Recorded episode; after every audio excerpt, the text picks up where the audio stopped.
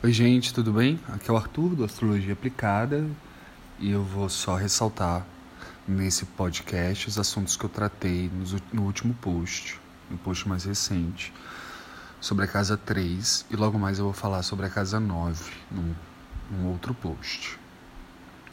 Casa 3 e casa 9 são conhecidas como o eixo do conhecimento, o eixo do aprendizado o eixo dos estudos.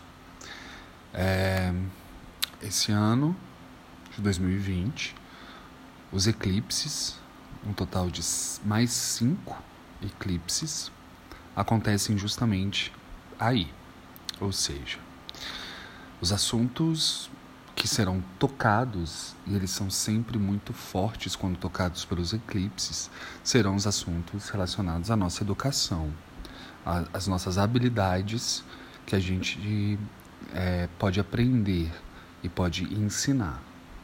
Então, estamos todos convidados a trabalhar com essas questões, a jogar luz, esforço nessas questões.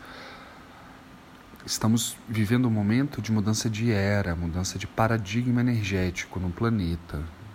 A gente sai de 200 anos de um movimento do elemento terra, da propriedade, da aquisição, do dinheiro, da materialidade, dois séculos disso.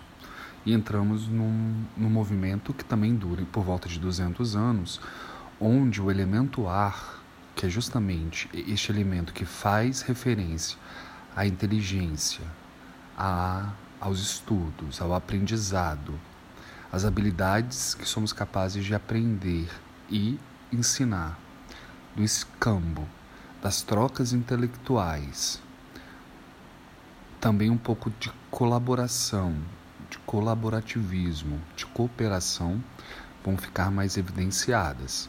Então precisamos aprender, nós que somos é, testemunhas vivas dessa transformação, precisamos focar nessa nesse lugar, nesses assuntos. Todas as habilidades que a gente for capaz de aprender agora vão ser muito úteis. É claro que pensando em, em algo que é que pode ser aplicado, né?